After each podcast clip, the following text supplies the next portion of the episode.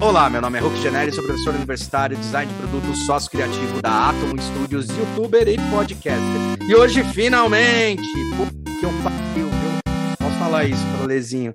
Ale Salles, meu querido Ale Salles, o, o criador, idealizador da Tarimba.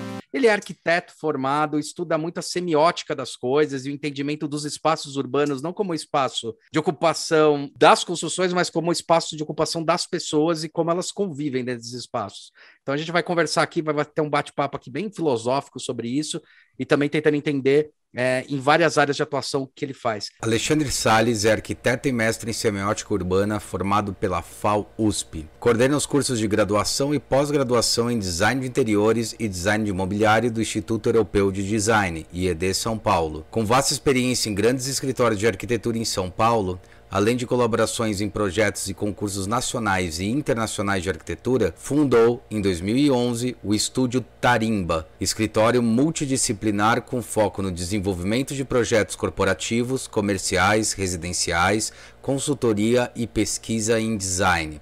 Possui participação em bancas acadêmicas em universidades brasileiras e também como membro do júri de inúmeros prêmios relacionados ao design de interiores produto, arquitetura, como prêmio Design Museu da Casa Brasileira, Tomi Otaki, Leroy Merlin, Prêmio de Design Universitário Tokstok, Prêmio Muda, Prêmio Casa Vogue, além de participações e curadoria de conteúdo para eventos e mostras relacionadas ao universo da arquitetura e design, como Casa Cor, Semana Criativa de Tiradentes, DW, High Design, entre outras participações.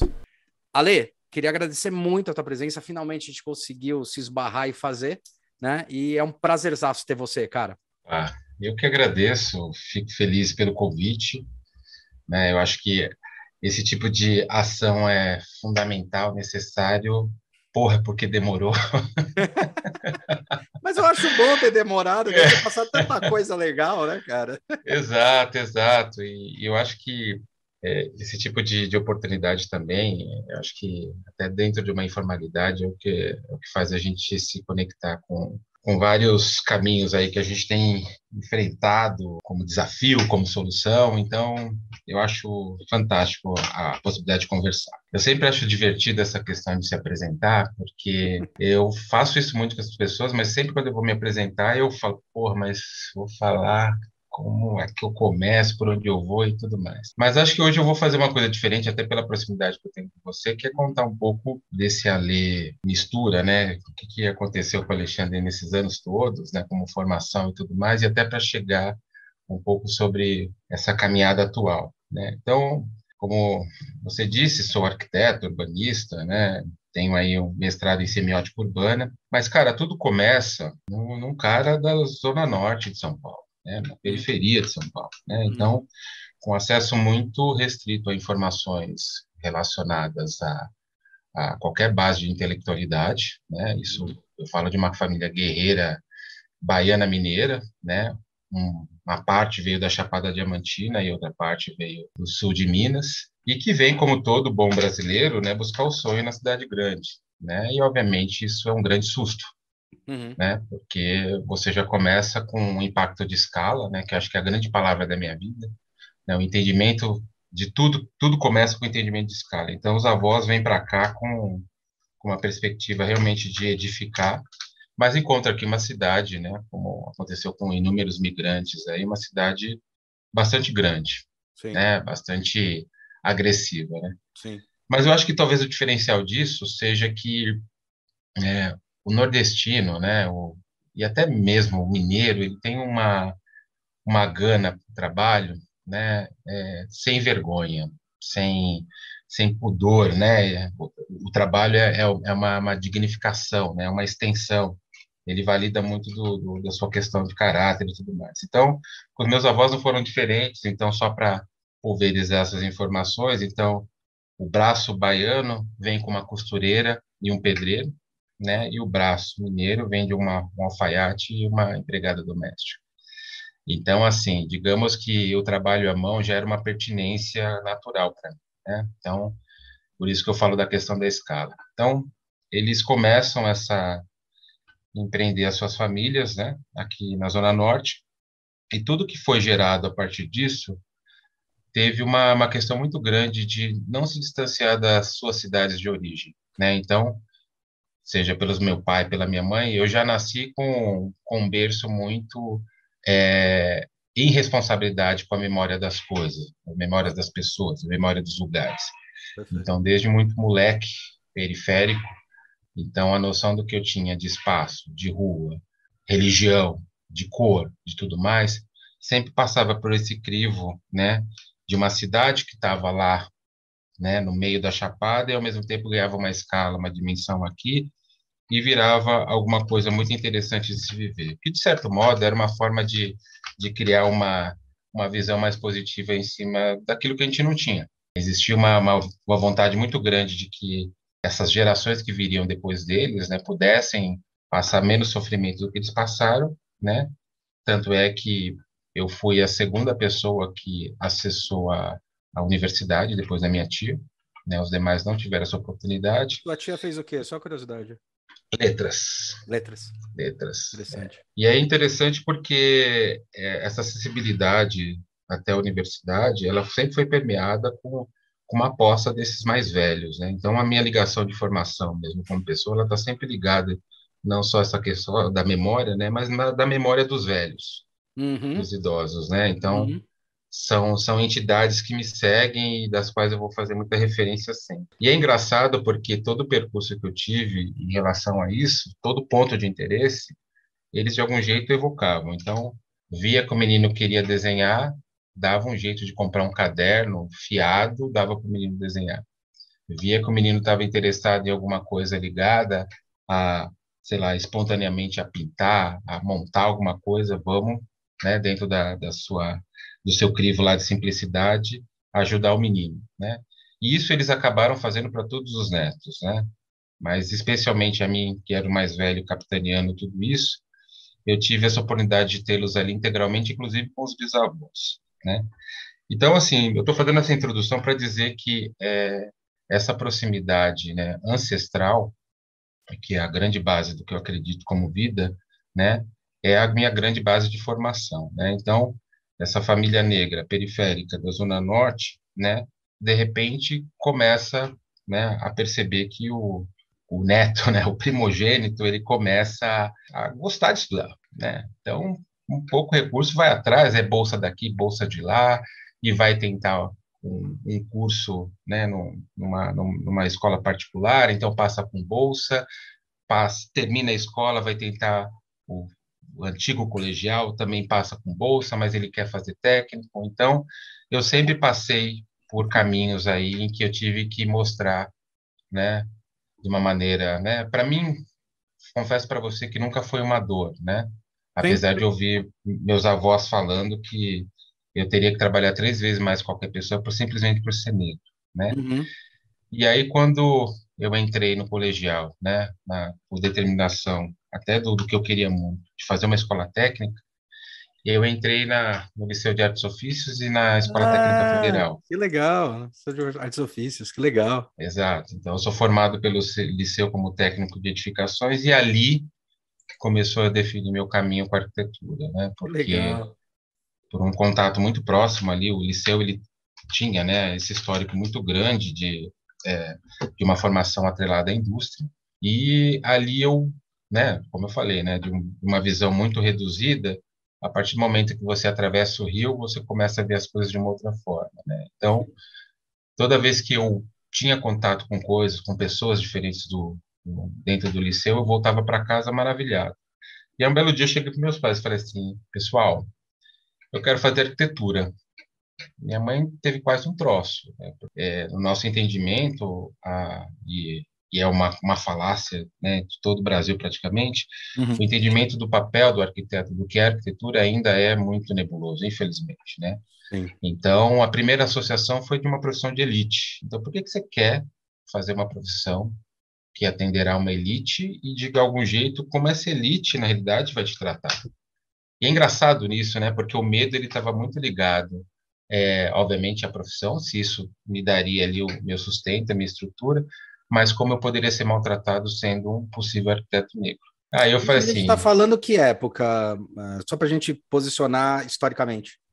Exato. Então, assim, eu, eu, eu tinha estava acabando o colegial, a gente está falando de, do final da mais ou menos 94, 95, porque tá. eu entrei na FAO em 96, né? Tá. E aí terminei o colegial, falei, não, eu vou prestar vestibular. Né? Prestei a, a FAO direto, eu queria fazer a USP. Né? Aí minha mãe também mais uma coisa falou assim, meu Deus, cara, você vai tentar uma faculdade, né? enfim. Eu falei, olha, é, é o que eu quero. Então, assim, nada até aqui foi fácil. Uhum. Então, não estou achando que vai ser melhor. Mas eu quero tentar. Tentei, não passei nem da primeira fase, da, da primeira vez. Normal, fiz a mesma coisa. Mesmo ano. Normal. Aí eu falei assim, quer saber de uma coisa? Agora eu tomei gosto. Né? Agora eu vou me empenhar para isso. E aí também, tentei uma bolsa, uhum. passei no Anglo Sergipe. Ah, tá, né? sei, sei, sei, sei. Pô. Então, na época também, de novo, saí lá da Zona Norte para estudar no Anglo Sergipe, ali com uma realidade totalmente diferente. Sim. Foi um desafio, né? Mas, ao mesmo tempo, né, a gente gosta de desafio, né? Então, estudei, fiquei um ano fazendo cursinho. Você sabe que existe, existia o preconceito com o negro, que é o que você estava comentando, mas existia Sim. um preconceito seu também com as pessoas? Porque acontece essas duas vias. Você percebia isso e depois você teve que desconstruir? Eu acho que não. Eu, eu, eu, às vezes, assim, em alguns salões que eu participo, né, obviamente entendendo toda a história racial brasileira, né, uhum. latina, uhum. mundial, eu acho que comigo talvez o que, o que tenha acontecido é que eu tive uma, talvez uma chancela que era quase que uma troca por uma certa intelectualidade, tá. vamos assim dizer. Tá. Então, assim, é, talvez o, o, o tipo de, de, comunicação que eu sempre estabeleci desde novo, e talvez, até motivado do que eu via, principalmente com meus avós, me fez sempre ser muito educado, tá. né? muito ponderado. Então, você me conhece pessoalmente, eu não sou um cara da, da, da grande fala, do berro. Não. E isso me fez entender que essa tal parcimônia, essa tal paciência, inclusive na fala, me fazia avançar de uma maneira muito mais proeminente do que a pancadaria. Né? Então, de certo modo, né, eu acho que isso foi, foi importante, mas também eu confesso que eu nunca tive uma, uma relação de, de olhar né, a, a questão né, negra, a questão da pele, como uma coisa que, que me detraria, que me deixaria tá. menor. Legal. É, isso, isso eu percebia que isso estava muito ligado a uma fala de dor dos meus pais, de certo modo dos meus avós, mas isso de algum jeito, né, talvez até por uma, uma questão de, de, de tentar buscar uma visão de mundo um pouco mais autêntica, eu comecei a olhar aquilo no, de uma forma mais diluída, né, porque ao mesmo tempo os melhores amigos também eram minorias e de algum jeito a gente se estabelecia, né? Então era o oriental, né? Era aquele que mudou do Nordeste para cá, então, assim, de algum jeito a gente já tinha ali uma energia que estava sendo corroborada, e eu acho que isso talvez tenha virado força, né? Uhum. Pra, né? E, e de algum jeito fez com que as coisas seguissem, na realidade, de uma maneira importante, né? Eu acho que de uma maneira firme, mas não combativa, tá. né? Da, da, uhum. da, de uma maneira, é, talvez, ao meu ver, até um pouco histérica, uhum. né? Porque, assim, eu estudei, eu prestei, por exemplo, uma bolsa para estar ali, né? Então, de algum jeito, é, a, a, minha promoção, né, a, o meu lugar de fala ali, ele foi conquistado justamente porque eu sou, porque eu, pelo aquilo que eu havia estudado e até constituído com todas as dificuldades, mas eu estava ali. Então, desde muito novo, eu comecei a entender a questão da presença e não da ausência. Né? Eu estou presente. E isso, na realidade, foi um, um grande catalisador de força, né? Porque o que se seguiu, na realidade, né, eu acabei fazendo o meu ingresso na FAUSP e foi um momento muito importante, né, então, para a família, inclusive, porque até então nós tivemos acesso de uma única pessoa à faculdade e que foi uma faculdade particular. De repente, a gente consegue entrar num curso concorridíssimo, uhum, né, né, de uma faculdade pública, um, um curso aí que tem uma um respaldo aí de reconhecimento bastante grande. E ali é, eu, eu fui colocado talvez uma, uma evidência maior em tudo isso que eu estou contando para você e para vocês. né? Porque quando entrei na FAO, nós entramos em 150 Uhum. né? E assim, pessoas das mais diferentes regiões, né? Interior, né? Outros estados e tudo mais, né? E naquele momento, sim, eu, eu senti um isolamento em toda a faculdade. Nossa, né? sério? Que doideira, cara. Porque quando eu olhei do lado, mesmo com essas articulações totais, né? Eu fui recebido por um, né? Por um professor X, falou, olha, estamos muito felizes, felizes por termos alguém como você, essa foi a fala, depois de 15 anos. E o alguém como você foi uma coisa interessante, porque, de novo, né, eu vi que o problema estava muito mais no outro do que em mim. Eu falei assim, alguém como eu. É, parece. Você chegou a ver Todo Mundo Odeia Cris? Parece aquela Exato. professora do Cris que fica, ai, você, eu sei, é bem isso.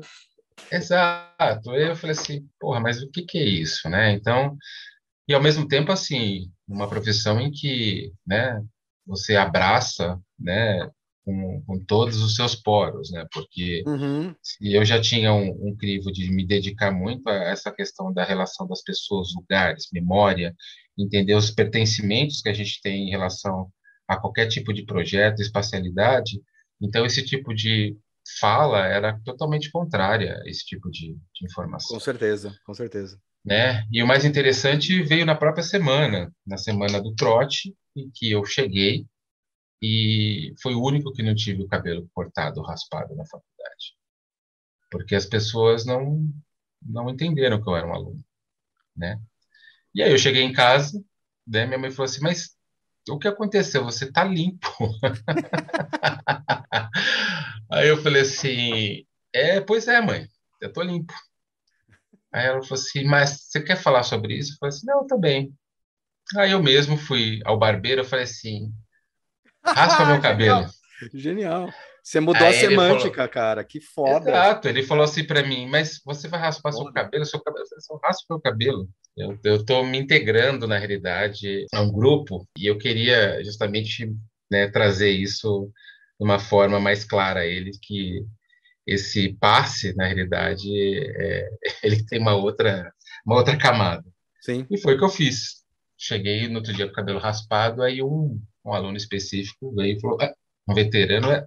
Falei assim, sim, sou aluno daqui. E aí, obviamente, né, isso daí eu, foi degelando, né, obviamente houve uma integração e hoje eu, os meus melhores amigos advêm dessa, são advindos dessa, dessa época, mas foi interessante entender essa relação, de novo, né, com, com a presença e ausência, né, e neste caso é uma ausência de alguém que está presente, É muito né? bizarro, né? Uma coisa que eu queria te, te questionar, duas coisas, assim, provocando novamente. Primeiro, eu acho Claro, que nessa época que você entrou ainda não era, não existiam as cotas, né? Não. E o que, que você acha dessa questão das cotas? Para mim, eu sempre acho um problema, porque talvez gere muito mais preconceito do que não preconceito, sei lá. Você que vive isso na pele, viveu isso na pele. Olha, que eu acho que tem uma questão muito clara em relação às cotas, né? Uhum. A gente tem falado, ouvido hoje tem, eh, contemporaneamente muito a questão da reparação histórica, né? Uhum, sim. Mas nesse caso, o que me parece, né? A disponibilidade do sistema educacional, e estou falando da parte deficitária dele, Sim. infelizmente, né? Ele cobre quase todo o contingente de pessoas negras desse país, tá? E isso, na realidade, causa realmente um, um, um, grau de, falar de competitividade, de acessibilidade, né? Muito, muito cruel Uhum. né? Parece que tem algumas determinações, né? E obviamente isso a gente está falando todo de um prisma socioeconômico, mas isso causa realmente uma um descompasso bastante gigante. E eu acho que qualquer mudança de paradigma, eu estou usando até comigo que, que tive que ser muito bravo. Da bravura não é de revolta, mas bravura de, de realmente de gana Insistir, né? Levantar a Exato. cabeça. e- E de olhar as coisas num outro viés, por exemplo, de raspar o cabelo no barbeiro e voltar para a faculdade, falar, pessoal, aqui, ó, tá, para mim tá tudo bem, o problema tá com vocês, né? E aí eu acho que é, a questão da cota, ela, a articulação dela, ela passa justamente por essa possibilidade de criar acessibilidade para uma população que realmente tem uma dificuldade abismal, e obviamente, por conta da pandemia, isso ficou muito claro, Nossa, ficou é, muito. nem vou entrar em estatísticas, porque os números maiores assim que nós temos são cruéis, né? A começar das pessoas que tiveram aí é, foram contaminadas por Covid, né? Então, mulheres negras que atravessaram a cidade para fazer é, limpeza, né? Uhum. Em outras localidades, enfim. Mas o que eu quero dizer é justamente isso, né? É, de algum jeito, uma instituição, principalmente de ensino, ela precisa ter esse papel de democracia. Então, a democracia ela passa pela cidadania, ela passa justamente pelos valores para todos, uhum. né? Da, da, da, possibilidade de integração de todos. Uhum. Porque, assim, a, essa fala que eu contei a vocês, né, que era uma coisa muito ainda íntima, né, eu acabei dividindo com vocês em relação a, depois de 15 anos, temos alguém como você, isso mostra que é, há 15 anos atrás isso já era um problema, né? Eu estou formado desde 2001 há 20 anos, então há 35 anos isso já era um problema. Exatamente. Entende? Então assim, é, eu tenho, eu sou a favor, tá? Eu acho que dentro desse viés, se a gente tem uma, uma possibilidade de, de, de trazer acessibilidade, né, de uma forma muito mais democrática, inclusive não só na base do ensino da, da, da universidade, mas anterior. Perfeito. Eu acho que a universidade ela precisava ter um papel até mais cirúrgico, mais participativo em camadas né, do, do ensino básico. Né? A gente deveria ter escolas pilotos, né? a gente deveria ter missões aí ao longo da, da, das nossas zonas urbanas para apoio a criar essa ponte, literalmente, de acessibilidade. Porque é muito difícil. Entre você escolher trabalhar e estudar, você vai trabalhar.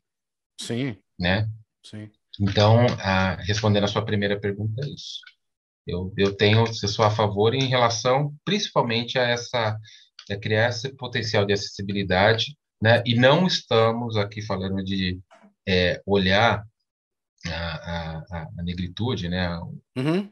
O povo negro como um, um povo menor, pelo Sim. contrário, né? eu acho que existe uma, uma questão social que cada vez fica mais dramática, né? Semana passada eu estava acessando o LinkedIn e apareceu no feed uma, uma reportagem sobre um banco X que é, não reconhece de nenhum jeito o algoritmo de um dos, né, é, dos seus clientes. É um desses bancos novos de inovação, né, com, com, com, aí, com um grande cartaz de mercado, uhum. e ele não reconhece a, a, a face, né, a interface desse cliente. E aí ele fez um teste de colocar uma imagem de uma pessoa branca, né? O aplicativo abriu na hora. Tá? Então a gente está falando de coisas que são bastante delicadas. Né? Caralho! É, eu lembro Sim. que teve uma discussão bem pesada é, em relação a isso daí, que começou a, essa discussão, que foi a questão da genética, né? Tinha algumas empresas, Estados Unidos pegou isso bem forte, que algumas empresas estão começando a exigir as coisas genéticas, e quando começa a ver questão genética, histórico genético, todos somos negros ou somos descendentes de alguma cor muito próxima. E daí começou Sim. a barrar, cara. É, questão de etnia, questão de cultura, foi meio pesado. Aí os caras meio que proibiram, mas teve uma coisa bem pesada, assim. Tem, tem. É, na realidade, é pesado porque todas as camadas que estão são envoltórias desse, desse, dessa questão, elas nunca foram resolvidas, ou elas nunca foram minimamente ali discutidas. Então, assim, e eu estou falando especialmente de, de, desse caso do, né, da, da, população negra, mas se você pega até por questões regionais, Sim. né? Então, assim, a gente teve inúmeras reportagens aí é, nos últimos anos falando simplesmente do, do, do uso do preconceito, né? Por cor, desenho de, de face, o tipo de roupa, né? Enfim, é, criando um biotipo, né? Que não é, é requerido, não é desejado para uma marca ou para algum tipo de espaço, enfim. O problema é você reproduzir isso, entende? Uhum. Então isso é é uma coisa muito muito delicada. E, e o que eu bato muito, né, e, e de um tempo para cá comecei a usar até rede social para isso, é que a gente precisa é, trazer a público referências para as pessoas que na realidade se sentem ali subjugadas socialmente. Então, sei lá, eu estava vendo a Elisa Lucinda, que é uma, uma poetisa incrível, e ela, numa das lives que ela fez ano passado, ela fala justamente isso. Ela fala assim que é, muitas vezes esse olhar que que existe sobre o que é perfeito, sobre o que é criativo, o que é desejado, ele é um olhar que passa muito sobre a população branca. E isso, na realidade, acaba sendo uma forma de não referenciar né, outras questões, né, outros corpos, outras etnias, né, outras é, é, misturas, né, falando de uma maneira mais informal, que são constituintes, inclusive, do que é o país. Então, assim, a gente precisa criar pontos de re-referenciamento, né, para que a gente tenha discussões assim mais plurais, mais saudáveis e realmente começar a evoluir sobre algumas questões, porque se um algoritmo não conhece, não consegue reconhecer potencialmente um cliente por, pelo tom de pele dele, pelo tipo de desenho, algo nessa programação colocou, como já acontece, por exemplo, no, em alguns aplicativos do, da Polícia dos Estados Unidos, de que certos desenhos né, são representativos de alguém que, que realmente é um criminoso. É, que, então, é, que são os estudos da face que são levados ao extremo, né? Quer dizer, você tem características genótipas ou fenótipas, na verdade, né? Fenotípicas, Exato. que tudo bem, tem faz sentido alguém ter ser canhoto, quer dizer, legal, legal como um conceito a mais para uma análise, para um entendimento, mas não como um barratório, né? Não como um, um decisório, né?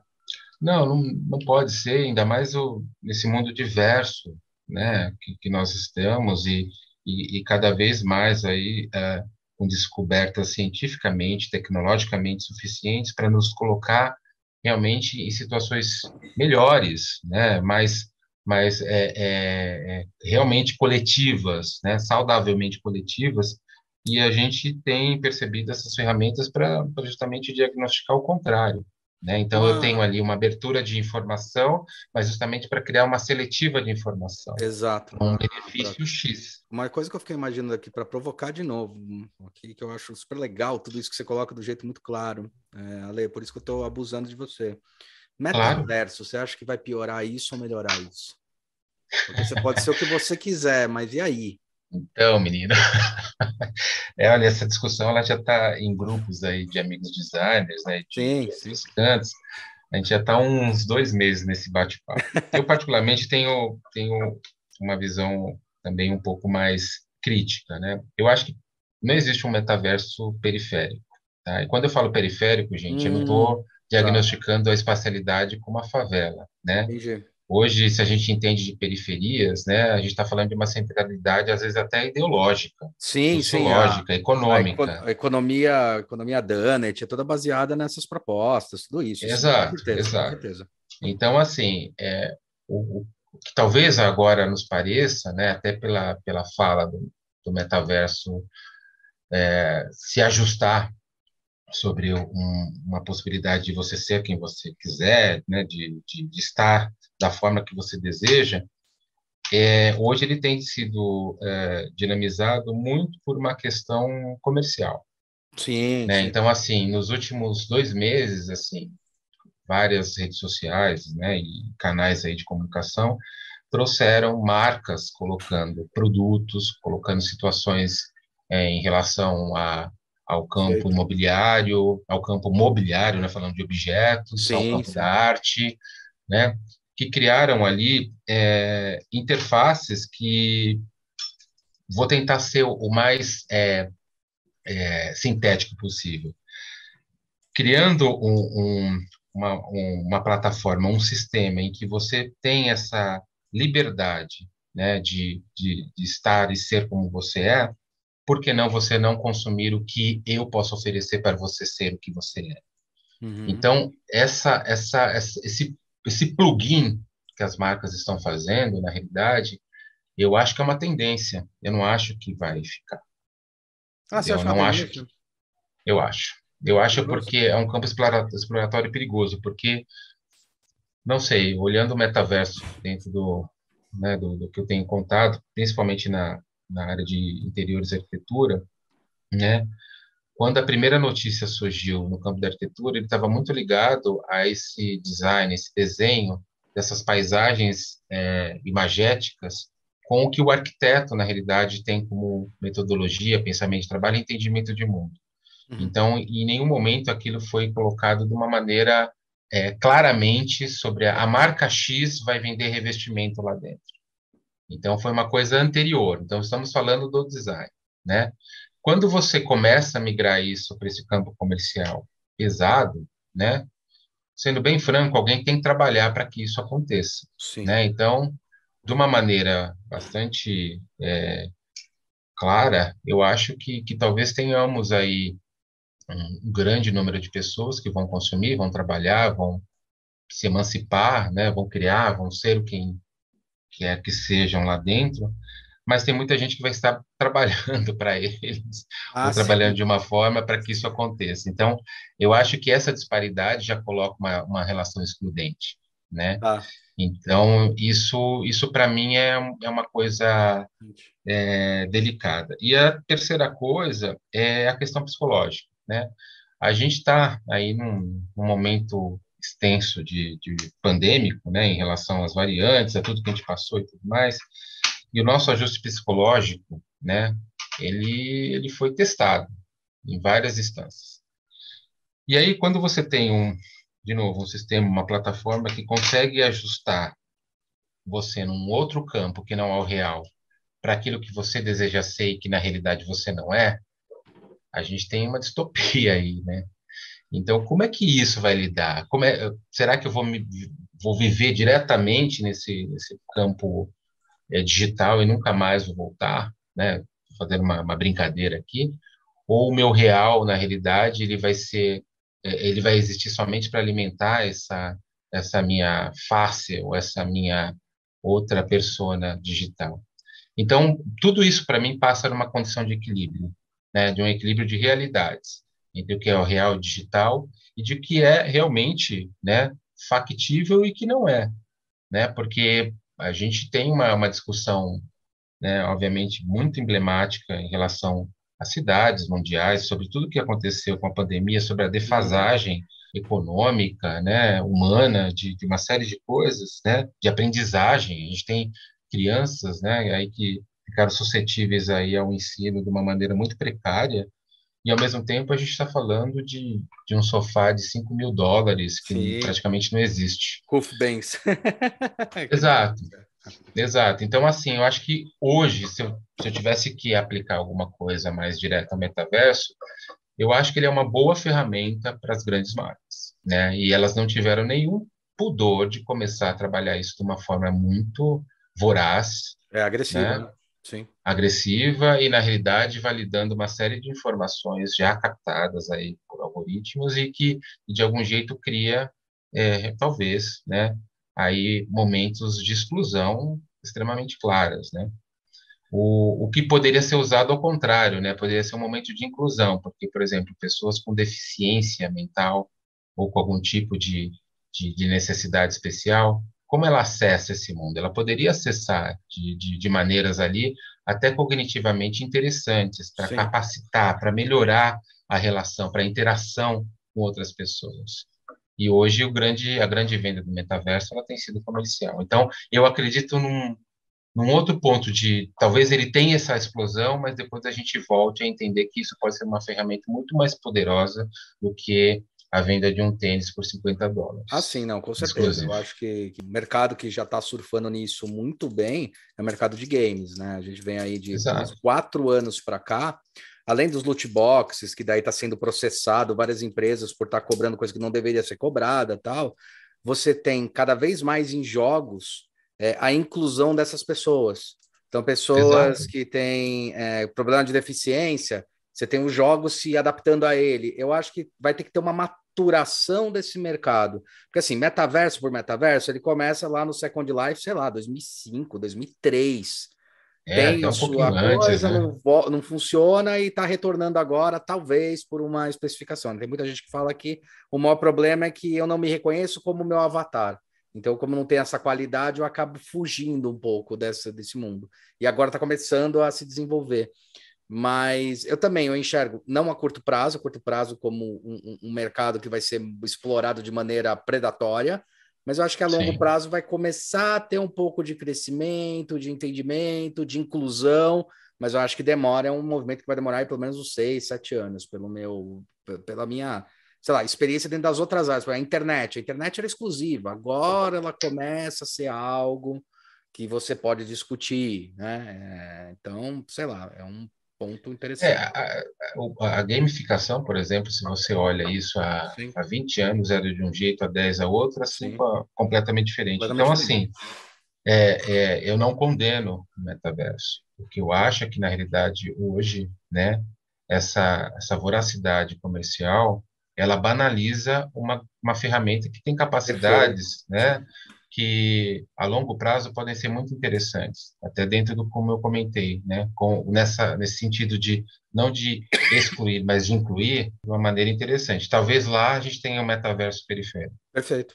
Cara, uma coisa que eu queria te perguntar, o que que afinal é a semiótica urbana? É um cara que só enxerga com o olho, é isso? Menino do céu. eu acho genial isso. É, eu vou também simplificar, né? Nem, nem, vou teorizar sobre a semiótica, mas eu vou, vou trazê-la de uma maneira muito, muito mais pragmática. Né? Eu acho que tudo parte é, de um patamar de observação. Né? Eu acho que, assim, dentro do, da minha perspectiva de, de construção de carreira como arquiteto, eu acho que até com uma característica pessoal, eu sempre fui muito curioso, muito é, observador, muito, talvez até conversador, sabe? O matuto que fica sentadinho Sim. no alpendre. Sim. Então, eu gosto de ouvir as pequenas histórias, né? E aí, eu, eu lembro quando eu terminei a FAO, e eu terminei a FAO fazendo um trabalho de graduação que não foi um projeto de arquitetura, e sim um projeto que baseava num mapa mental, né? Ah. Que foi basicamente uma, uma um olhar sobre Bexiga, né, na Bela Vista aqui em São Paulo, é, a partir de três olhares específicos, né, de uma mulher negra que, mora, que morava num cortiço há 40 anos, uma migrante italiana que na época, né, chegou aqui no Brasil em 1914 e aí edificou toda né, a, a, vida e a família em torno desse comércio ali no Bexiga, uhum. e de uma migrante sergipana que abriu uma casa do norte, também no meio da Bela Vista.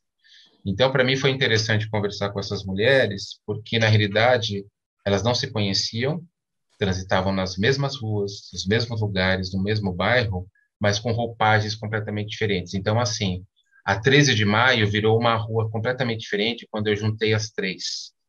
Então, é, para uma tinha cor, para outra era mais larga, para outra tinha é, muitas pessoas, para outras menos. Então, a, a, minha leitura da semiótica ela parte justamente desse acolhimento desses símbolos, né, dessa memória hum, coletiva, né, urbana. Memória afetiva, coletiva. Exatamente, que vai criando quase esse relicário de informações e essa construção de semântica. Porque o que me interessa é, é esse espaço surgido, é esse mapa que surge. Porque ele é, ele é um mapa que existe e não existe, vamos assim Sim. dizer, mas ao mesmo tempo ele tem uma constituição tão densa que passa pela afetividade, passa justamente pelas referências, por exemplo, alguém analfabeto que na realidade se referencia a uma rua pela cor do tijolo. Perfeito, pelo, que nem, que nem ônibus, né? A gente vê muito. Exato. Que nem ônibus, né? É muito legal. É. A percepção e também o, e a, neste caso desse olhar do, das mulheres, né? Como essas mulheres que as três praticamente eram chefes de família, né?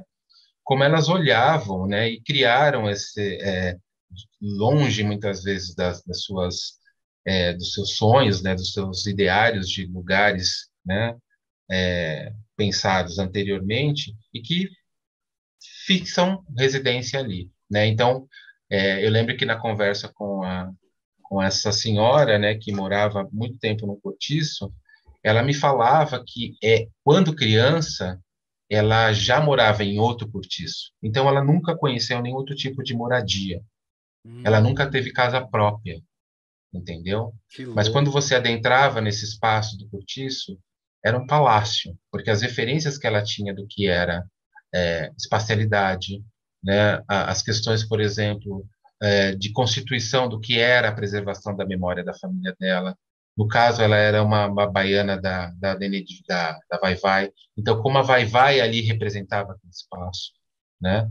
Ao mesmo tempo, a, a imigrante italiana, né, ela já era bem velhinha, ela me trouxe toda uma memória gastronômica. Então, ela falava para mim das ruas com sabor. Então, ela falou, não, porque tinha que buscar tal coisa em tal lugar. E eu não gostava.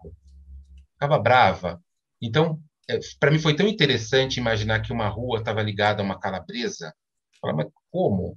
Né? Porque eu fui na casa de fulano e ele, o meu entregador, ele gostava de ouvir tal música. Então, tal rua ficou com uma característica, uma música, sei lá, do Valdir Soriano. Uhum. Então, para mim, foi interessante ver essa constituição. E quando eu cheguei para migrante, ela tinha uma questão muito grande de, da, da, da ausência da, da, da, daquela paisagem praiana. Tá. Porque ela foi para o meio do olho cruzado, que é ali a Bela Vista, que é um uhum. vale. Né? Então, assim, o restaurante dela tinha inspiracionalmente referências da água, da, do coqueiro. Então, ela trazia ali semioticamente algumas informações ligadas à, cidade de origem, mas ao mesmo tempo você perguntava: você quer voltar para a sua Não, aqui eu estou bem. Uhum. Aqui eu estou bem. Então, para é, mim. É o, é, é, é o entendimento do pertencimento, né? O espaço de Exatamente. Exatamente, é, é, é, isso que eu justamente ia comentar. Esse funil de referências me traz o, o entendimento do, desse pertencimento urbano, porque aí é uma outra São Paulo. Sim, é uma outra. Você lembra, Entendeu? óbvio que você deve lembrar, porque quando eu vi isso aí a primeira vez eu fiquei encantado, eu não lembro quem que fez, você deve lembrar, uhum. que é aquele mapa das emoções de São Paulo, lembra? É, maravilhoso. Que é lindo, cara. Que o cara fala, é, vai lá Barra Funda, o que, que você tem? Aí o cara começa a descrever o espaço Barra Funda, as coisas emocionais. Eu acho que é mapa das emoções. Você pode é meio incrível aquilo lá. É foda. É lindo. E você sabe que nessa época, uma pessoa que me inspirou muito, me ajudou muito, foi a Carla Café, que é arquiteta hum, e é. Sim. A Carla, inclusive, foi minha banca, né, na FAO. Que legal. E ela foi muito querida porque a gente teve conversas ali que impulsionaram é, esse entendimento, sabe? Essa tangibilidade da fala, do desenho, da imagem, da Constituição. Então, foi muito interessante, né? E aí acabou surgindo esse book. E aí, né?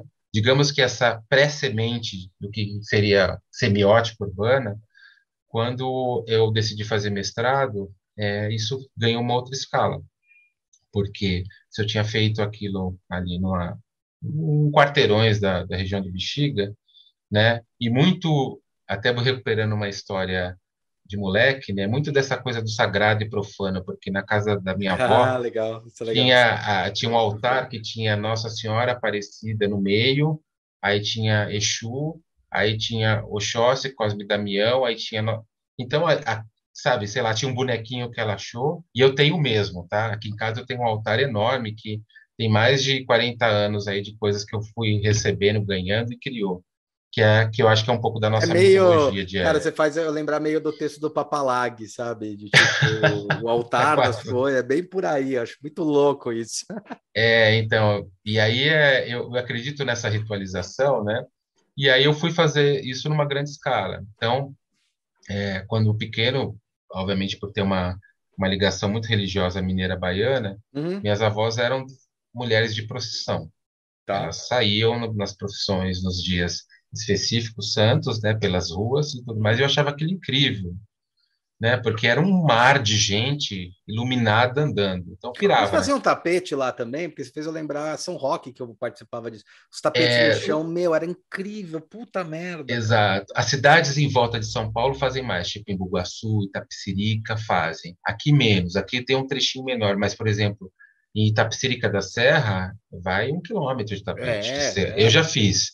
Já, Já fiquei fez? muito ajoelhado ali fazendo. Nossa, eu tapete. acompanhava em São Roque, quando montava, achava incrível, porque eu passava bem na frente da casa da minha avó, que era ali na é Brasital, é que montou, né? A, a São Roque é. é. na base da Brasital. Cara, exato. É e é uma relação, assim, é, falando de design, muito interessante, porque você tem ali uma, uma coisa quase empírica de quem está desenhando e quem está dirigindo ali, e funciona, cara. Eu fui dirigido pela, pelas senhorinhas lá e elas arrasavam. É, impressionante. impressionante. e aí a história do, do mestrado foi isso, né? Então, é, muito nessa, nessa mitologia entre o sagrado e o profano, eu comecei a recuperar uma história familiar da procissão e aí descobri as procissões urbanas, né? Então, várias é, matrizes aqui em São Paulo, Penha, Sim. Freguesia do Ó, tem matrizes de, grandes ali de, de procissões, e aí eu cheguei em Santo Amaro. Né? Quando eu cheguei em Santo Amaro, ali eu entendi o que, que ia acontecer. É, Santo Amaro é, tem, um, inclusive, um painel que mostra isso, que vários romeiros partiam de lá para Pirapora do Bom Jesus. Né? Uhum. Então, ali criou uma rota de romeiros muito forte, né? que foi de geração em geração. Então, as pessoas paravam ali com carroças, cavalos e iam andando, né? às vezes ladeando o rio, né? Às vezes cortando ali por dentro, passando por Osasco até chegar lá, né? E eu comecei a me integrar, né, um pouco mais, né, chegar em algumas famílias, né, e aí decidi, eu falei assim, cara, ouvindo essas pessoas, eu percebi que a transformação espacial de Santo Amaro até Pirapora tinha muita coisa para se falar. E Pirapora, naquele momento, tinha acabado, mas, há uns cinco anos ou um pouquinho mais, tinha acabado de passar por um processo super triste, que foi justamente aquelas famosas espumas de, de Pirapora, que eram espumas Sim. de gordura de poluição, Sim. que cobriram justamente a cidade. Né? Então, assim, a paróquia, tudo ficou coberto com a espuma. Então, eu pirei naquilo. Eu falei assim, cara, olha que. Vou, primeiro vou entender o que, que é sagrado, esse profano, que tá, o que, que a gente está profanando de uma cidade a partir do momento que a gente polui, que a nossa ocupação humana, né, que a nossa ocupação que não é originária de lá está fazendo, uhum. né, e do contrário, né, o que, que a gente está sacralizando quando a gente faz esse trajeto. E aí foi muito interessante, porque aí eu fui fazendo analogias a romarias até maiores, romarias de, né, no, de Juazeiro, né, no Belém do Pará com, com o Círio de Nazaré, eu fui entendendo o que, que era esse movimento urbano da procissão. E aí foi muito interessante porque aí eu recuperei a história do mapa mental. Conversando com pessoas, eu comecei a constituir os caminhos de Pirapora, né, de Santo Amaro até Pirapora. Então, era, era muito interessante porque é, seja ladeira, seja as ruas, elas começaram a ganhar nomes, né? Uhum. Então, é, é, ladeira do Cala-Boca, porque era uma ladeira muito íngreme, né? Então, era muito interessante redesenhar isso com as pessoas, né? E aí foi, foi ótimo, foram três anos, né? Eu fui orientado por um, um dos professores que eu mais adoro na FAO, que é Luiz Antônio Jorge, e nós criamos justamente essa, esse grande mapa, né? São Paulo Pirapora, e, é, e que trouxe uma, uma série de, de referências depois para outros trabalhos, né, que eu acabei dividindo com outros colegas, né, justamente, de novo, sobre essa quase ferramenta de olhar o espaço a partir da percepção das pessoas, geracionalmente falando. O que, uhum. que é essa ladeira para esse avô, para esse neto, né? Quais são as coisas que foram se perdendo, que foram se recriando sobre isso, a modificação do espaço, aqui tinha um bar, o que, que servia nesse bar. Criação então é isso. Então mitos, então, né? Quase o, o tabu Exato. do Totem e Tabu, cara. Total Totem e Tabu.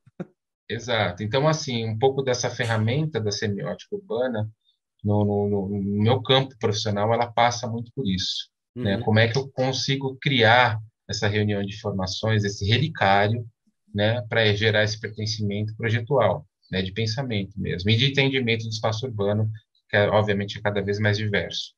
É, e hoje ainda eu acho que tem um pouco dessa. Será que a, os movimentos insurgentes não um pouco dessa retomada dos espaços, nesse sentido, não percebido é, é, logicamente, mas é, sensorialmente, semanticamente? As pessoas vão nos retomar a rua não porque ah, eu tenho a lógica, mas é porque eu sinto isso, de repente é uma coisa histórica que está enraizada e que as pessoas sentiram falta.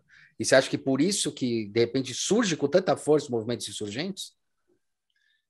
Sim, e eu acho que com a pandemia, a, a, eu acho que a negação de, acesso fez com que a gente ficasse muito atento a isso. Então, por exemplo, hum. nós olhamos a rua sem a possibilidade de acessar.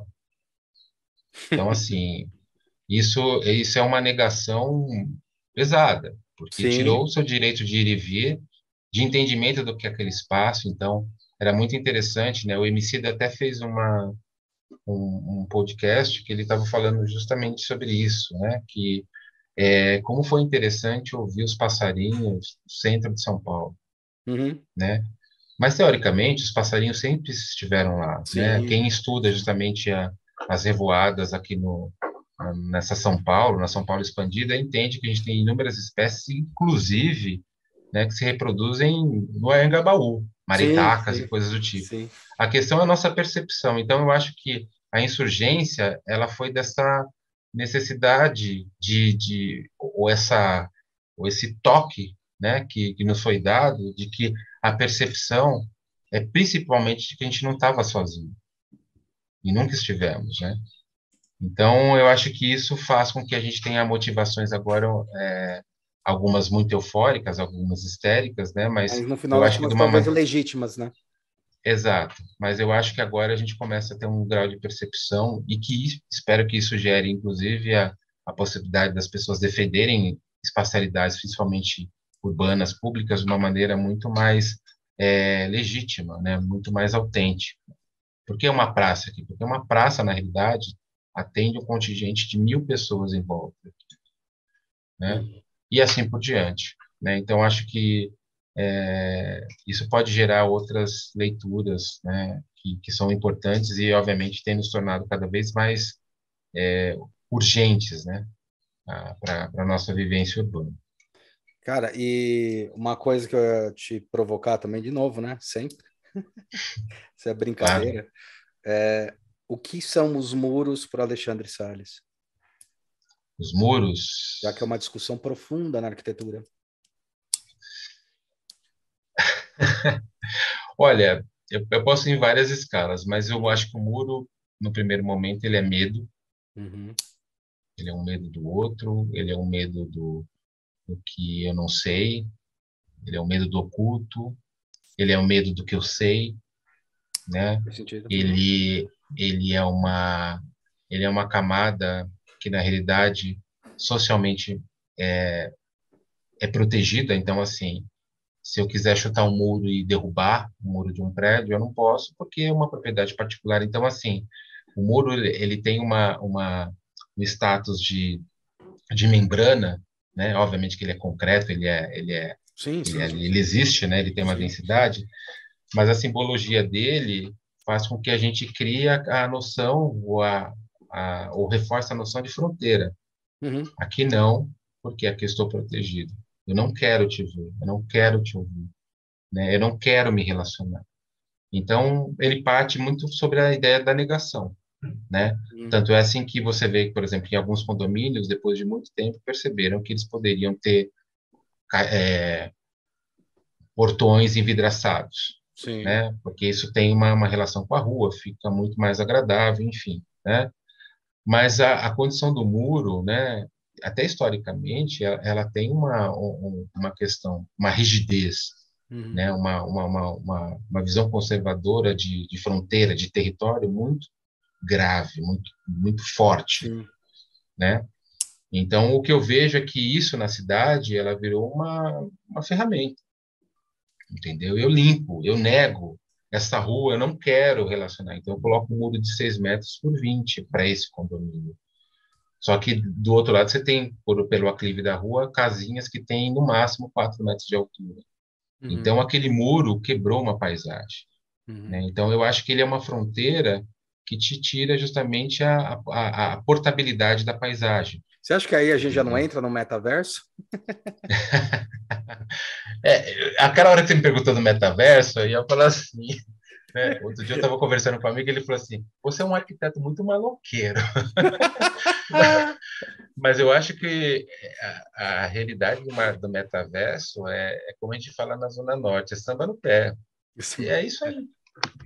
É, já, ele já existe. Sim, né? é. E a, mas só que, como eu falei, sobre, sobre esse viés da, da exclusão, porque o conceito de muro, né, na realidade, ele pode passar por outras variações. Muro tá. verde, ele pode ter uma permeabilidade, ele pode ser orgânico, ele pode atrair espécies, ele pode trazer pássaro.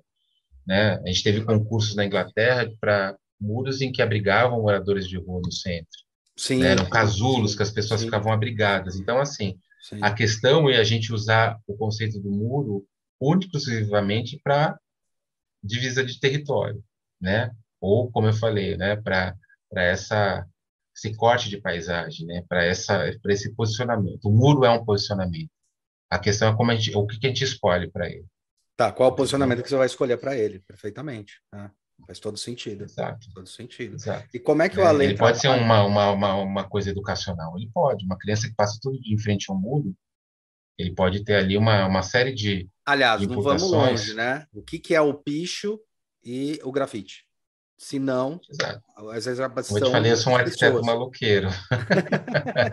Ainda bem. Então, é, então essas informações realmente, e fora que são códigos, né? São, nossa, códigos muito importantes. Nossa, tem, não é, pode acho... cortar, tem toda uma questão, meu, é incrível, cara, é incrível. É, eu acho interessante quando o, grafite ele entra num projeto como uma, uma textura de pertencimento urbano, Uhum, não uhum, de história, né, estética. Porque você está uhum. colocando, você está grafitando esse café na Juscelino Kubitschek, né? O que, que é essa linguagem que você está trazendo para cá? Uhum. Então, aí ele perde totalmente o viés, né, do que, que é o contexto do próprio grafite, né, apelado ao que é o hip hop, o que é o rap. É, eu acho isso aí muito louco. É, é, é muito interessante porque você vem com o lado analítico do espaço, do pertencimento da cidade, do urbano, e ao mesmo tempo você faz grandes obras, faz obras, construções. Como é que você consegue lidar com essas duas coisas? Porque existe um pouco de preconceito, de dualismo, não vamos, vamos ser bem, bem pragmáticos aqui. Tipo, ah, se o cara é muito filosófico, ele não sabe o que é a prática. E se o cara é muito prático, ah, a filosofia vai para puta que eu pariu. Não é assim. Como é que você une esses dois mundos? Que eu sei que você une. Equilíbrio. Equilíbrio. Na realidade, assim, eu acho que por exemplo, uma base dos meus atendimentos são clientes comerciais e corporativos, uhum. e na realidade eles têm uma escala de mercado razoável. Uhum. Mas, assim, é, eu aprendi a, a, a, trazer a técnica né, como um facilite da comunicação. Então, por exemplo, um cliente, quando ele chega e fala que vai fazer um escritório, é, falar sobre grana, falar sobre negócio, sobre valores, né, ele passa justamente o entendimento do que ele é como empresa. Né? Então, assim, a minha costura vai muito justamente de tentar humanizar o processo a partir do reconhecimento. Então, assim, somos homens de negócio, somos pessoas de negócio ali, estamos numa tratativa comercial, né? Mas a partir do momento que você tem uma uma predisposição a contratar os meus serviços, né? Os meus serviços passam por essa régua, né? Os resultados que eu já tive e obtive através dessa régua nos trouxeram justamente até o momento que nós estamos. Uhum. Então, assim, é muito importante trazer para o cliente, né, para esses grandes negócios, né, eu acho que uma, a, uma, um entendimento de contexto. Eu converso Sim. muito com o cliente sobre o negócio dele, né, para justamente validar arquitetura e design nesse contexto. Uhum. Então, por exemplo, olha, o seu escritório tem 40 anos, sua marca tem 40 anos, e hoje você está renovando, seu filho vai assumir, é, no mercado, marcas como a sua, né, passam por problemas iguais. Então, eu tento trazer ali uma, de novo, né, uma contextualização para que isso, é, é, toda essa operação, toda essa esse grande passo que vai ser dado, né, ele tenha realmente um, um entendimento de que isso faz parte realmente de uma mudança de status. Né? Ele não vai, como ele começou, ele não vai terminar igual. Né? Olha, é, essa empresa essa loja, essa marca, na realidade, né, experiencialmente, ela está tomando um outro status. Começa pelo espaço e começa até pelo conceito do projeto, de, tudo que vai acontecer em torno dele, né? Mas, assim, se eu posso dizer, de, de, sei lá, de uma metodologia, é contextualizar, então, a questão técnica e a questão até de um, humana, né? Uhum. Elas estão ali em, em equilíbrio, em consonância, não tem como até porque uh, o tipo de trabalho que a gente faz, ele, ele tem um, quase que uma, uma vertente de customizar é, cada cliente, justamente para entender o negócio e fazer a melhor entrega. Eu vou dar um exemplo. Tem clientes que querem dar um grande passo, mas um grande passo mesmo. Uhum. E, obviamente, ele pensa que esse investimento vai ser orbitante e como isso se justifica. E aí é hora justamente até de passear Eu vou te levar num lugar, eu vou te levar para conhecer isso, olha, vamos, vamos fazer tal coisa. Então, assim, é, eu tento cercá-lo ali, né, junto com a equipe, de, de, um patamar de segurança, né, de informação. Não deixo o cliente sem informação.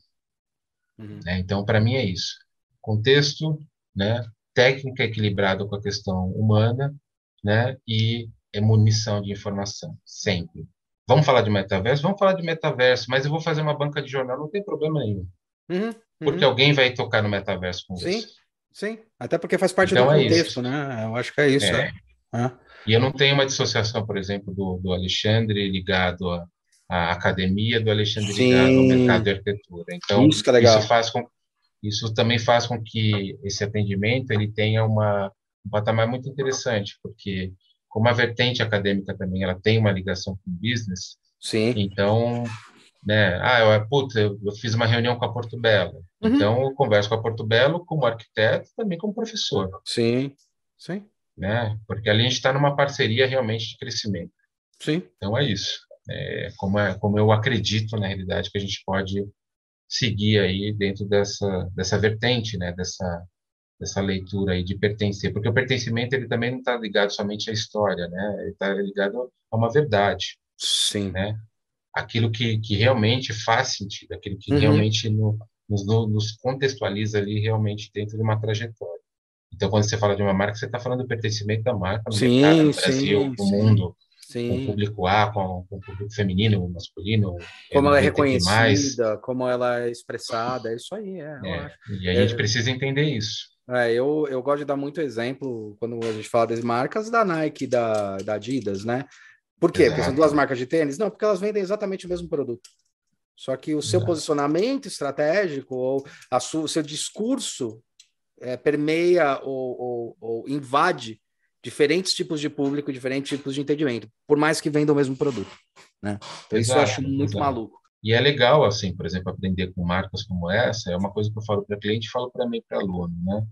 Sei lá, por que que a Puma contrata, sei lá, a Rihanna como diretora, né, é, criativa para um determinado né, desenho, design de, de produtos, e o que que significa Rihanna? Então, assim, essas camadas, na realidade, vão, vão gerando um entendimento muito mais interessante, mais estratégico e até profundo sobre as situações, inclusive de investimento. Né? A gente fez o trabalho para uma marca de streetwear o ano passado, no meio da pandemia, e as conversas passaram por isso. Olha, mas que, quem é o embaixador da marca? Isso.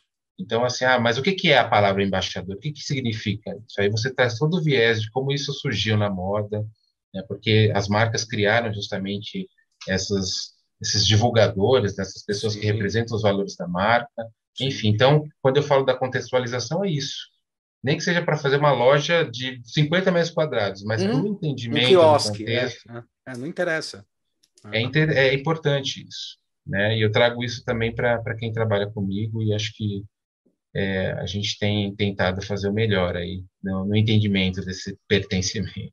É, isso eu acho muito louco, inclusive porque as próprias cidades já estão se ressignificando há um tempo, né, de entender que não tem mais o centro, tem as centralidades, tem espaços que são autônomos, né, tipo, Bexiga é autônomo, cara, não precisa de... Se morresse todo mundo, ele existia por ele mesmo, sabe? Eu acho muito louco isso quando você vê as centralidades das cidades, que agora não é mais uma referência, são várias referências, porque são espaços autômatos, né, assim, são espaços que tem o próprio cultivo, às vezes tem o próprio mercado, tem o próprio negócio ali girando. É muito legal quando você percebe isso, assim.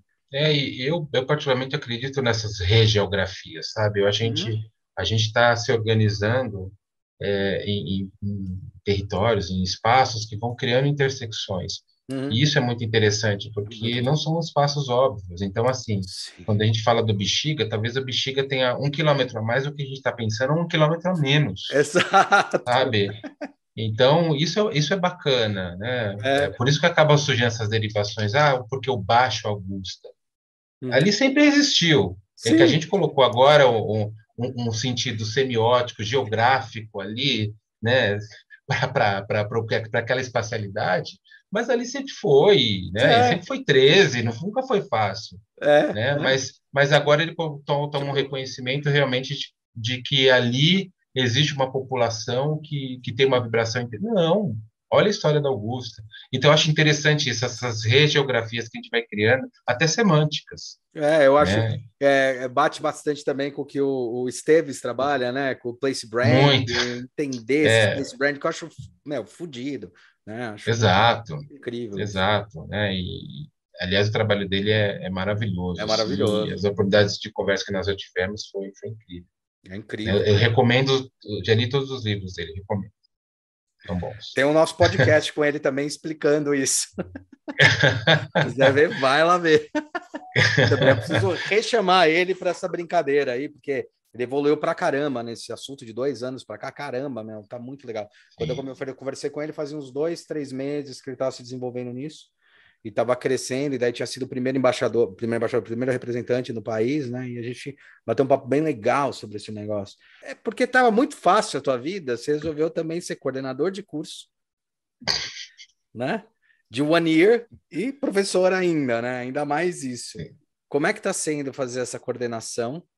E quais são os preconceitos que as pessoas têm e as pessoas deixam de ter depois de passar pelo teu curso em relação a design de interiores? Que a gente sabe que tem paulada na nuca, falando que é uma merda, falando que não faz nada. Como é que funciona isso?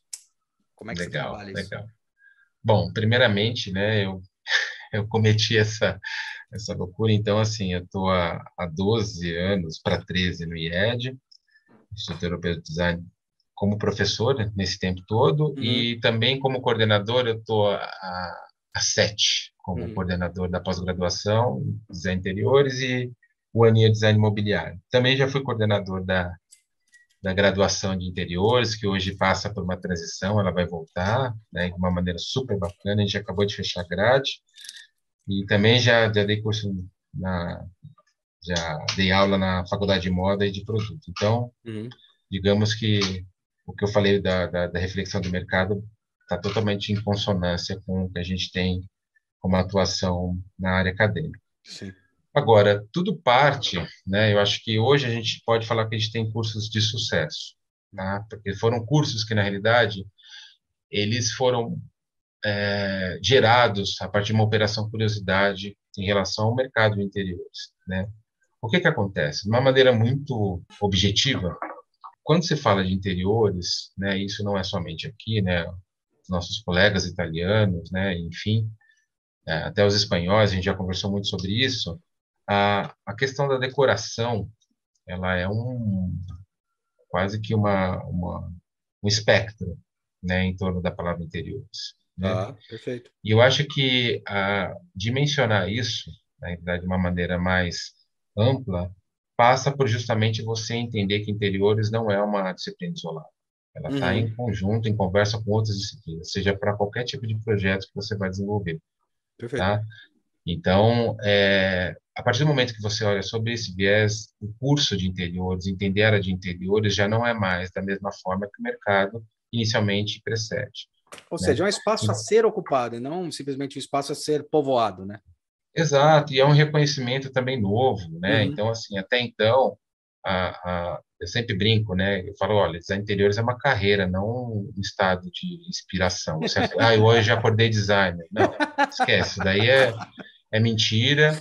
Ah, eu fiz um curso de, de uma semana, já estou projetando, mentira. Uhum. E eu falo isso claramente. Né?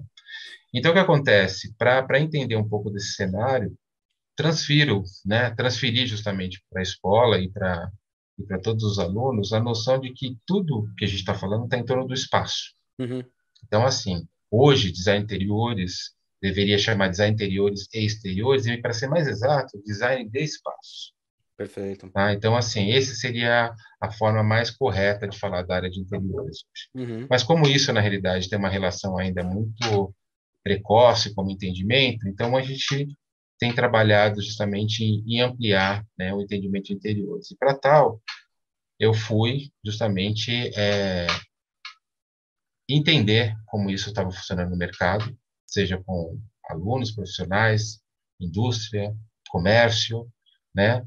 E aí, na nossa percepção, a gente percebeu que isso, na realidade, haviam várias lacunas, né? principalmente de uma certa é, baixa autoestima desse designer perante né, o próprio arquiteto. Né? Então, na realidade, é, é uma profissão que hoje, densamente, arquitetos procuram. Né? Então, principalmente quando eles querem uma especialização, né, vão fazer uma especialização em design interiores, né? Mas eu acho que o grande pulo do gato disso, né, é que esse designer, a partir do momento que ele constata que o trabalho dele está relacionado a design estratégico, ao UX, né, à sustentabilidade, né, ao entendimento de, de comportamento, né, à economia, à gestão de obra, né, a diferentes tipos de projeto. Uhum. Gente, não existe somente o projeto residencial no mundo. Uhum. Temos inúmeros tipos de projetos para uhum. serem desenvolvidos e até dentro do residencial tem mais de 7 milhões. Sim. Tá? Então, durante muito tempo, a gente teve é, projetos como projetos de hotéis, projetos de clínicas, completamente ali sonegados. A gente não tinha muitos escritórios no Brasil que desenvolviam esse tipo de projeto. Que louco. E é um país turístico. Sim. Né? Então, assim, esse entendimento da área faz com que polarize também a atuação do design. Então, assim, a minha defesa é que, primeiro, ele entenda que a célula máter dele é o projeto de espaços. Se ele está fazendo um lavabo, uma clínica, tem o mesmo peso de responsabilidade. Perfeito. Né? Todas as condicionantes em relação à ambiência, à iluminação, as questões técnicas, as questões cromáticas, as questões visuais, né? Todas elas passam por esse crivo, né? E aí o que é interessante é você perceber isso junto ao mercado. Uhum. Então, por exemplo, quando você entende a, a potencialidade de um projeto de loja, você entra numa fast shop, você entende que ali tem várias tangências importantes para uma experiência de compra.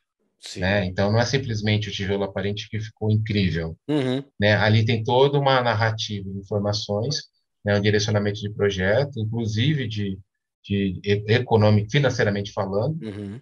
né? Market, como marketing né? falando, que realmente acaba no resultado. Então, assim, hoje, um bom design interiores, ele precisa estar imerso em outras disciplinas, Perfeito. porque isso vai dar um respaldo a ele. Então, às vezes eu tenho alunos que vão estudar, né, iniciar a, a trajetória em design interiores. Ah, antigamente eu era advogado, agora eu sou design interior. Então, você continua advogado. Uhum. Perfeito, é isso aí. Você trouxe uma série de, de coisas. É, exatamente. Exato, exato.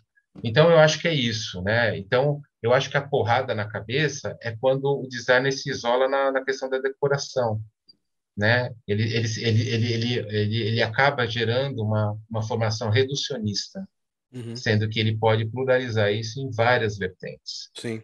Né? E, obviamente, né, a gente tem um campo grande no Brasil. A gente tem muitas coisas, por exemplo, é, é um segmento, por exemplo, em que o designer né, não olha o mercado popular. Né? Eu sempre brinco, tem uma, uma amigona minha, que é a professora Cintia Ali, que você também ah, já... Cintia Ali, é. Também tem entrevista aí dela. Exato. E, e, a gente sempre fala, fala assim, olha, a hora que os, profissionais descobrirem o mercado popular, o Brasil vai mudar. Então, assim, as lojas, as padarias, né, os espaços, e, e, muito, a gente tem muito essa gestão do, olha, mas para pagar o meu projeto, mas espera aí, né, então, né, como é, é que... é legal, é legal isso que você está falando, porque já tem um cara agindo nisso, pelo menos há uns 15 anos. Guilherme Sebastião. É. Essa transição, justamente, para de cliente, na realidade, numericamente, é mais potencial. Uhum. Entende?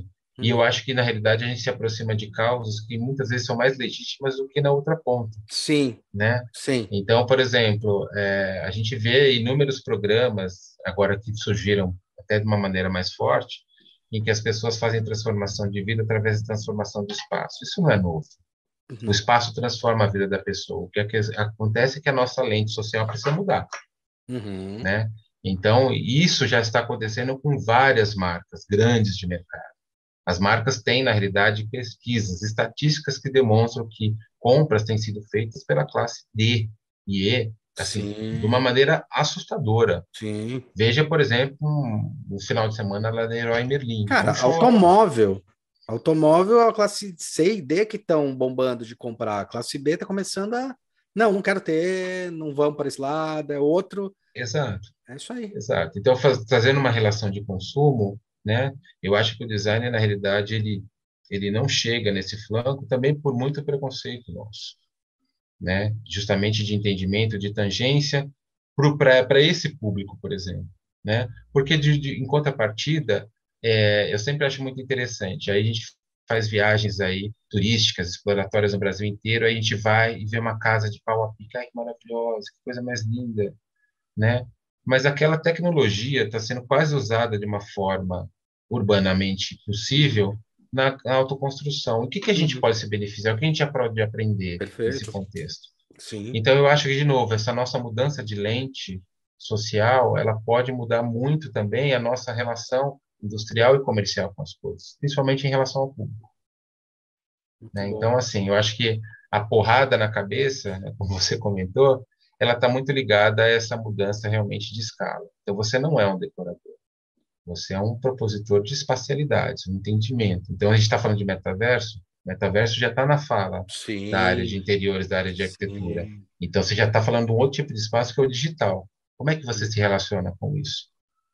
É. Né? Até então, por isso que eu falo de design de espaço. É, por isso é interessante, porque quando você chega nessa última fala aí, É aquela história, né? Quando a gente é, analisa sem, semioticamente, semanticamente os espaços, o espaço da casa ele é um espaço particular, ele é um espaço onde você não quer que as pessoas saibam quem você é. Sabe, cheguei em casa é outro. Quando a gente fala sobre questões até é, psicológicas, né? Então eu tenho espaço público, a minha máscara pública, que tudo bem, sou de um jeito, e quando eu chego em casa eu posso ser eu mesmo. E ali já é Sim. é um metaverso. Eu acho que ali já é a transformar a grande transformação desse metaverso. Então, eu acho que está aí esse ponto. Ale, a gente já deu uma horinha, eu não costumo, costumo passar muito de uma hora para não atrapalhar ninguém. Claro. Queria saber se você queria deixar algum recado, alguma coisa, e queria te agradecer muito pelo porra, o bate-papo do teve aqui. Imagina, imagina, eu ficaria mais umas três horas assim, né? Primeiro que eu adoro você e segundo que falar faz bem para a alma, né? Faz, putz. Olha, é, eu acho que tem um, não sei, não sou um cara de recado, mas eu acho que tem uma, uma, uma questão realmente da gente dividir as nossas experiências, né? Uhum. É, eu acho que a gente tem encontrado, né, brincando com a história do metaverso, as dimensões imaginadas e, imagina e não imaginadas aí diárias, né? Das quais a gente se reconhece, a gente tende a, a negar, tende a dizer que pertence ou que a gente não pertence, uhum, enfim. Né? Acho que a primeira coisa para o profissional da minha área é baixar a porra do preconceito. Para com isso, cara. Né? Na realidade, assim, a sua profissão, né, ela está atrelada a uma transformação que começa na transformação físico-espacial e muda um paradigma de uma pessoa, né, de uma família, de um contexto, né? Porque quando a gente fala de arquitetura, né, de uma forma crua, é isso. Uhum. Se a gente olha historicamente, todas as mudanças foram realmente de transformação, né? Muitas delas de uma maneira ruim, mas a maior parte delas buscavam realmente uma emancipação de visão de vida, de mundo, né? Porque eu vejo que muitas vezes esteticamente a gente está tão aguçado a atingir uma perfeição que a gente está desevoluindo. É, concordo, né? concordo. A gente tá o erro faz parte da estratégia, né? Isso que eu acho louco. É no erro que você acha as, as descobertas. Todo mundo tem cicatriz no corpo, cacete. A gente Porra. faz tatuagem, tatuagem ah. é uma cicatriz e a gente ah. acha gato. Ah. Entendeu? Então é isso. Eu acho que tem, a gente tem que aprender justamente, é, baixa, quando eu falo do preconceito, e é baixar de uma maneira geral, para a gente se emancipar intelectualmente, culturalmente uhum, uhum. e principalmente como pessoa. Perfeito. Tá? E eu acho que isso muda totalmente a nossa relação com as coisas, com as pessoas, com o nosso mundo, né? E obviamente traz a gente para perspectivas aí muito mais interessantes e, melhores, né? E eu acho que uma outra coisa que também é interessante, indo nesse viés do preconceito, né? É, por favor, né? Voltem a serem andarilhos, Sim. Sabe? Vagabundos, né? No termo mais legítimo da palavra. Cara, pagantes, assim, né? não, não existe referenciar a qualquer coisa sem vivenciá-la. Entendeu? Então você quer falar da Finlândia, espera baixar a portaria e vai para a Finlândia. Fica sem comer, mas vai ver a Finlândia se é seu ponto de interesse. Porque hoje a, o grande equívoco imagético que a gente tem né? E aí, de novo, brincando com a história do metaverso, que a gente criou projeções tão surreais que a gente consegue colocar o ambiente da Finlândia em Ilha Bela. Né? A gente junta uma casa que poderia estar com, tranquilamente, sei lá, em Tóquio, em Mossoró. Mas uhum. isso não. A parte interessante disso não é a materialidade, é o erro. Você fala assim, mas como é que você tem essa tangência de, de, de criar essas mídias? Então, vá conhecer. Então, vai entender que é uma, uma casa em Tóquio, vai entender o que, que é Mossoró, e aí você é, vira realmente... O que é, né? O que é e por que é, é daquele jeito. E aí eu volto à defesa da cultura. Retome para você a informação baseada na cultura da informação, na cultura do espaço, na cultura humana. Né? Porque essa dissociação te coloca justamente em atalhos, né? em reproduções que na realidade não diz, infelizmente, quem você é. Né? Então, para mim, isso é autenticidade. Tá? Então, essa é a grande visão que hoje eu tento buscar e passar para as pessoas. Muito bom, Alezinho. E ó, quem quiser saber um pouco mais sobre Alezinho, é... entra aí no site da Tarimba. Você também tem Instagram lá? Tenho, tenho o Ale Salles. Então tá tudo aqui né? embaixo. Tá? tem o arroba Ale Salles, que é o, que é o meu Instagram pode me, me cutucar que eu libero, Né, Vai conversar com ele no IED, trocar uma ideia. Exato, e... tem o Instagram do Tarimba também. Então, assim, a gente se cruza. Tem o LinkedIn. Tem o LinkedIn. Ele tem uma outra entrevista que fez lá nos no nossos parceiros, que é do Deepcast, que é do Raoni e do Faulin, que eles são parceirão, Exato. né? Então, Exato. tem muita coisa aí. Ale, queria muito agradecer você, Obrigado, muito mesmo querido. de coração. Obrigado, Obrigado pela disponibilidade. E galera, se inscreva aí nos canais. O, esse, esse capítulo tá saindo agora no podcast e logo na, na, na, sequência vai sair no YouTube, então não percam lá. Saiu hoje, quinta-feira, na segunda-feira sai no YouTube, tá? E até a próxima. Bom dia, boa tarde, boa noite e até a próxima, galera. Obrigado, obrigado a todos e a todas.